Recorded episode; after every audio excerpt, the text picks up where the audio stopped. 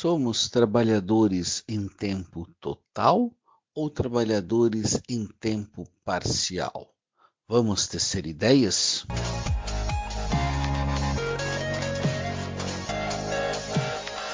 Olá, amigo ouvinte, olá, nobre amigo Lauro, tudo bem contigo? Estamos retomando o podcast Tecendo Ideias após uma pausa de algumas semanas, forçado por trabalhos profissionais que acabaram ocupando o tempo maior que o planejado e muito maior que o desejado. Depois de semanas de trabalho intenso, nos perguntamos: trabalho é uma condição temporal ou ela é uma condição total? E diante dessa questão que nos impele a pensar, é, podem ser tecidas outras. Por que nós trabalhamos tanto? E a resposta poderia ser simples, né? Uma relação de trabalho com uma relação de salário e conquistas materiais. É, o livro Neoliberalismo e as Novas Técnicas de Poder, do filósofo sul-coreano Byung-Chul Han, ele nos leva a pensar algumas condições que são importantes para fazer uma leitura do tempo presente. É, dizer que nós passamos um momento de transição onde o sujeito desejava sempre submissão. Foi assim na Idade Média, submisso ao senhor feudal, submisso à igreja, a Idade Moderna com a constituição do império, dos impérios, do Estado moderno, das monarquias, o sujeito então tornava-se submisso a um poder estatal. A contemporaneidade traz uma ideia de liberdade e hoje nós acreditamos piamente que somos livres e dizemos para todos os cantos: viva a liberdade! Só que o sujeito livre do tempo atual, do tempo contemporâneo, é um sujeito do desempenho. Ele é medido pela sua produtividade. A passagem daquilo que o Deleuze já nos lembrava de uma sociedade do disciplinar para uma sociedade é, do controle nos faz pensar outras formas de ação. E uma delas é o sujeito do desempenho. E o desempenho nos obriga a condições de trabalho não apenas em tempo parcial, mas ocupando todo o nosso tempo livre. E aí, Lauro, como ser trabalhador em tempos de empreendedorismo? Uma pergunta muito interessante, Álvaro, que nos faz pensar um pouco sobre esse histórico do trabalho, né? sobre como as condições né, do, do trabalho, sobre como as relações trabalhistas foram constituídas. E aí a gente pode lembrar né, desses primórdios, como tu né, já nos fez pensar um pouco de como ah, as pessoas eram é, subordinadas a uma estrutura altamente exigente, né, onde ah, a carga de trabalho era excessiva, a carga de trabalho era demasiada e onde as condições condições né, é, de, de trabalho eram degradantes. O chão da fábrica era um local né, onde as pessoas viviam uma vida sofrida. E dentro dessa esfera, né, uh, o tempo do trabalho era algo muito extenso. E aí, claro, né, houve todo esse cenário de lutas né, para que houvesse uma regulação, para que houvesse também uma condição de vida né, compatível com o trabalho que era exercido. Então, a, a intenção de poder viver e não só sobreviver a partir do trabalho. Mas uh, a gente sabe que o capitalismo, que o liberalismo principalmente esse conceito do liberalismo, trazem consigo toda uma constituição que visa uma organização em vista do capital, da geração de renda. Né? E dentro disso, a gente sabe que tem toda essa perspectiva é, submissão do trabalhador, que de uma forma ou outra tem que gerar capital. Para aquele que detém esse capital, para o capitalista. É um pouco da concepção do Adam Smith, né, da mão invisível, que dita que a, a sociedade é dirigida por uma lógica né, que direciona todo esse mercado consumidor e de consumo e de produção. E dentro desse cenário, eu acho que vem a concepção, a nova concepção de empreendedorismo, né? Afinal de contas, é algo que tem crescido muito e inclusive dentro da perspectiva do ensino médio, né, do currículo que tende a conceber uh, o ensino alinhado com essa perspectiva de empreendedorismo. Mas o que, que é o empreendedorismo né, na, na prática? Empreendedorismo, de certa forma, é, é, é tornar o sujeito responsável é, de forma integral pelas suas condições de sobrevivência. Ou seja, ele é responsável por encontrar os meios para geração do capital. Ele não é mais um empregado que vende a sua força de trabalho, a mais-valia para o capitalista é, em troca de um salário. Parece algo muito positivo, mas também é algo muito complicado, né?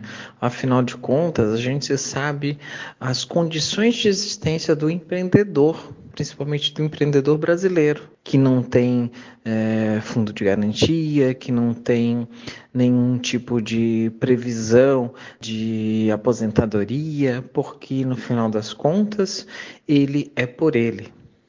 Mas é importante destacar que quando eu estou falando do empreendedor, eu não estou falando daquele que abriu um comércio, que eventualmente pode crescer, né?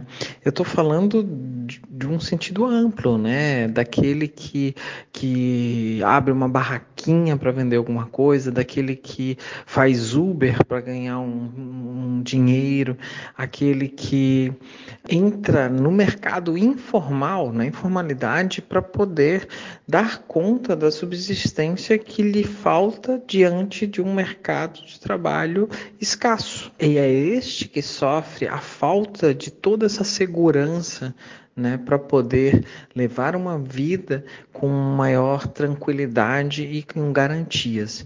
E é este que sofre com a falta de tempo acima de tudo. Porque nós precisamos ser empreendedores, porque nós precisamos avançar para além daquilo que era o, o, suficiente há algum tempo. E você também acha, Albel, que na realidade, é, embora convivamos com esses dois modelos né, de trabalho, né, o trabalho assalariado, o trabalho né, vinculado à carteira, a uma empresa, e aquele vinculado ao empreendedorismo, né, a essa, é, essa perspectiva de, de dar conta da própria subsistência, você acha que de alguma forma o, o assalariado, aquele ainda conectado às empresas, já precisa ter esse caráter de empreendedor também?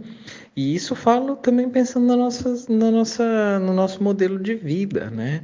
Você acha que a gente também tem sido empreendedor dentro né, das múltiplas esferas de trabalho?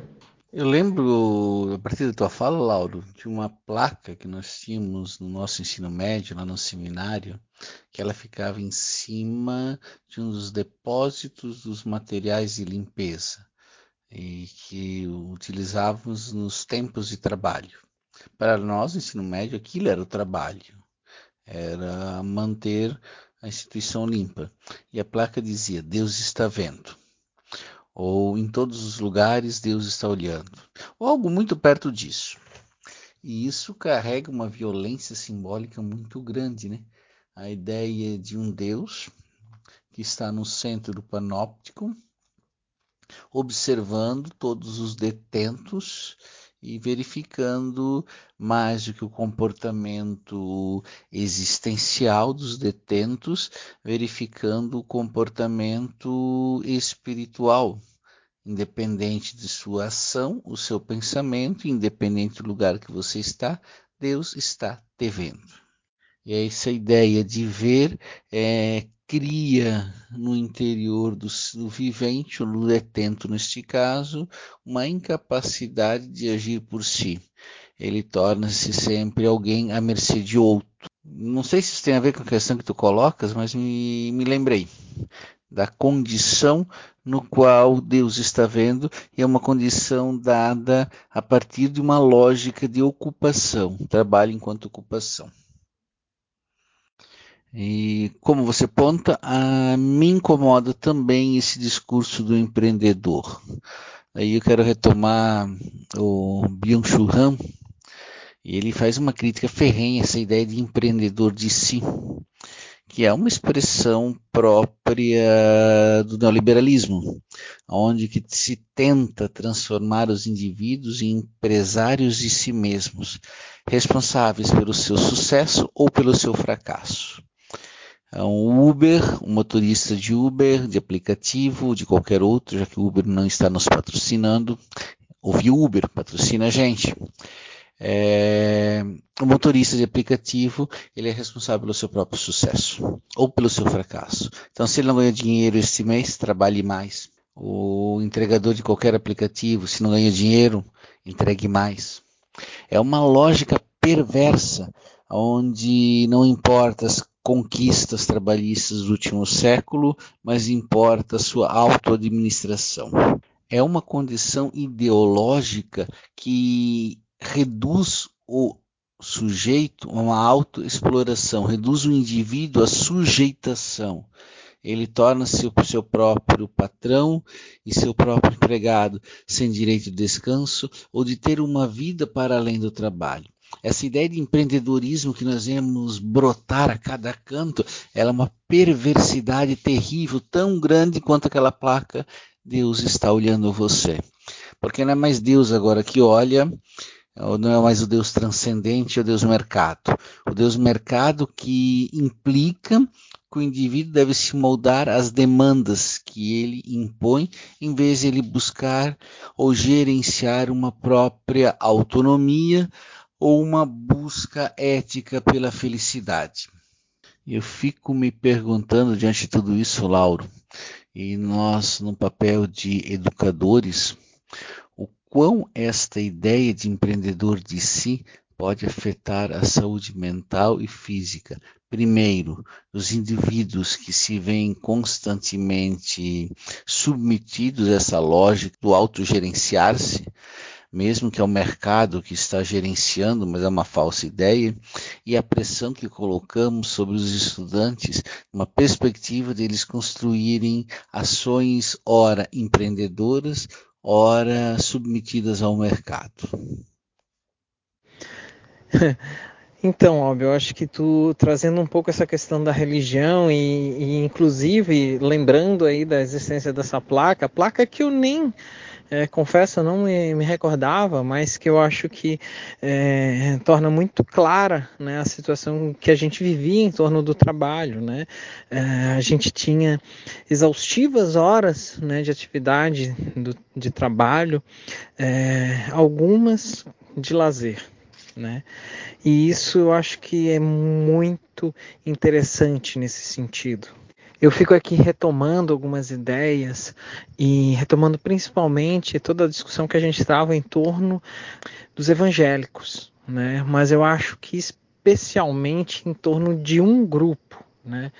E eu volto a minha atenção à, à reforma protestante, né? Claro, a gente está falando de um cenário aí da nossa formação que é católica, né? que é cristã, é, mas a gente precisa também retomar esse aspecto que talvez seja ainda mais latente né? com relação aos evangélicos e principalmente aqueles que descendem de uma vertente calvinista. E, e, eu fico lembrando né, que, que o calvinismo ele tinha muito forte essa questão da predestinação né? É, e que na realidade é, há uma valorização aí do lucro que é advindo do trabalho, né? Mas que tem essa conexão direta com Deus e com a predestinação, ou seja, é, essa visão de que muito do que eu tenho é resultado de uma predestinação e de certa forma até de uma recompensa né, diante da minha convivência com esse Deus. E aí é fácil entender, né? Algumas religiões que, que colocam a questão do dar como um condicionante para receber. Né? Então eu dou para Deus, né, aquilo que Ele me deu como prova de confiança, como prova de fidelidade, e a partir deste ato eu recebo muito mais. Né? E, e, claro, né, a gente tem nisso a sustentação de um charlatanismo né, em muitas igrejas. Mas é uma vertente que deixa clara essa situação em relação ao trabalho, né? É, de que todos somos dignos de, do trabalho, né, da força que Deus nos dá. É, todos né, temos de certa forma, em certa medida, é, essa bênção desse Deus, né? mas é, o rendimento desse trabalho, as graças advindas desse trabalho, vão ser resultado da forma com que eu me relaciono com, com esse Deus, né? E da forma então com que eu dou para Ele aquilo que Ele me deu. E aí, né? Fica bem clara essa placa né, em cima lá do, do espaço de que Deus está vendo. Né? Afinal de contas, é, a gente precisa estar sempre devolvendo para Ele. Né, para que ele possa nos agraciar com mais e mais e mais bênçãos. E eu acho que esta ideia, que não é de hoje, ela tem se tornado cada vez mais forte né? Porque ela está de certa forma alinhada com a ideia de liberalismo, né? Afinal de contas, né, o liberalista ele age um pouco nesse ímpeto, né, de, de ser conduzido por uma predestinação, né, de haver algo que o conduza e que ele precisa, né, oferecer né, diante desse algo, esforços que justifiquem e que o agraciem com bênçãos, né? E um pouco é isso o empreendedor, né? Alguém que, que precisa demonstrar que dá o suficiente para receber o suficiente. Eu não sei se, se é algo forçado, essa aproximação com relação à ideia do calvinismo, né? É, de como o, o, trabalho, o trabalho é, que hoje nós temos, e inclusive o trabalho né, pensado em relação a, a essa ideia de ser empreendedor de si mesmo, pode ter com, com essa perspectiva ideológica que tu acha, Albio? Tem alguma é, lógica isso? Tu que é um pouco mais estudioso né, das religiões, é, de fato a gente pode aí pensar nessa perspectiva de que é, nós temos cada vez mais né, uma consciência ou uma inconsciência né, de que precisamos fazer mais e mais para merecer aquilo que nós temos ou aquilo que nós almejamos? Lauro, você faz uma reflexão muito interessante, uma, uma aproximação válida. É pensar a religiosidade alinhada com a produção. E o neoliberalismo, de certa forma, captura dois movimentos interessantes: é o secularismo e o neopentecostalismo. E quando digo que ele captura, ele captura uma, um momento aonde impõe uma certa, entre aspas, reforma e faz as religiosidades, ou das melhor, ou faz as religiões institucionais uma contra-reforma em suas teologias. Eu estou brincando aqui com o termo reforma e contra-reforma, mas é interessante pensar como as religiões institucionais é, respondem ao momento do neoliberalismo. E a resposta é a exportação de uma teologia da prosperidade, que é uma crença que a fé e a entrega a Deus resultam em bênçãos materiais e sucesso financeiro. Não é mais a bênção numa, numa perspectiva do além-morte, mas é uma bênção numa perspectiva do aqui e agora. E a teologia da prosperidade ela surge com o indivíduo é, que deve realizar boas ações em nome de Deus, mas não são boas ações voltadas à comunidade. Essas boas ações são capturadas por instituições.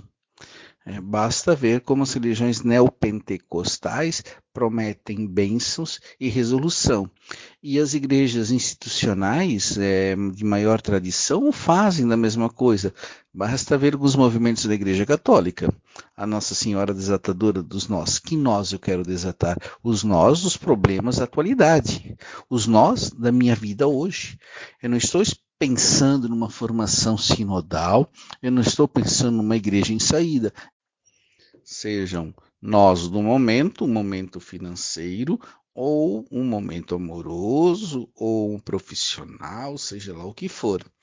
Há uma certa teologia da prosperidade que atravessa vários discursos e vai se impregnando como um determinado tipo de câncer.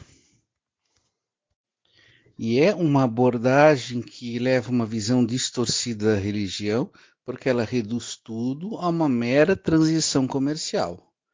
Então, o pobre olha para o grande capitalista como um ideal de vida, tornar-se ele também um grande capitalista, tornar-se ele também um grande explorador do capital.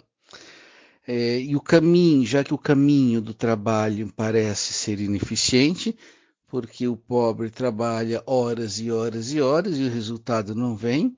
Ele vai no encontro com um transcendente, é, imaginando que ali, de alguma forma, exista certos atalhos.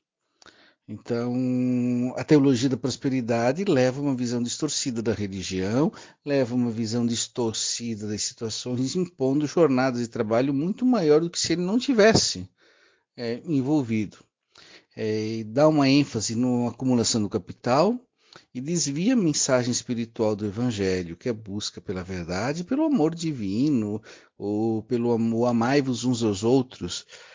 Você distorce todo esse, esse amor de uns aos outros para estabelecer uma relação individual com o sagrado, é, uma relação individual com o sagrado que leva a uma recompensa financeira. Então, um Deus que recompensa materialmente aqueles que contribuem com a igreja, realiza boas ações, mas boas ações no sentido utilitarista e individualista da religião, em detrimento de uma dimensão comunitária e do cuidado com os mais vulneráveis. É, que determinadas seitas, determinados cultos, é, a pobreza ou não trabalho não é um problema de política pública, mas é um problema de pessoas que não se entregaram, que não reconheceram, que não encontraram a Deus. É, o vulnerável deixa de ser um problema social para ser um problema de fé, exigindo a ele uma conversão, ao invés de uma condição digna diante de tudo que se apresenta. Eu acredito que seja possível recuperar uma frase do Byung-Chul Han no livro O Neoliberalismo e as Novas Técnicas de Poder, lá na página 47, quando ele afirma, abre aspas, os pregadores evangélicos de hoje atuam como gerentes e treinadores motivacionais, que pregam o novo evangelho do desempenho e da otimização infinitos. Fecha aspas.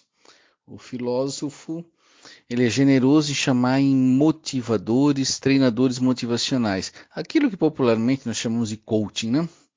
Uma forma de atrofiar determinadas condições existenciais é, em nome de ideologias. É nobre ouvinte e Lauro, veja que nós saímos de uma condição de trabalho para pensar a religiosidade como uma forma de manipulação diante do trabalho que está dado. Então, o trabalho ele deixa de ser uma condição de vivência, sobrevivência, ele deixa de ser uma característica fundamental, é desterritorializado em nome de determinadas ideologias. Eu peguei aquilo, Lauro, que tu mencionas e adicionei algum elemento à fogueira. Será que temos outras perspectivas? O cara que catava papel pediu um pingado quente, em maus lençóis, nem voz, nem terno, nem tão pouco ternura. A margem de toda a rua, sem identificar coração. Sei não. Ha!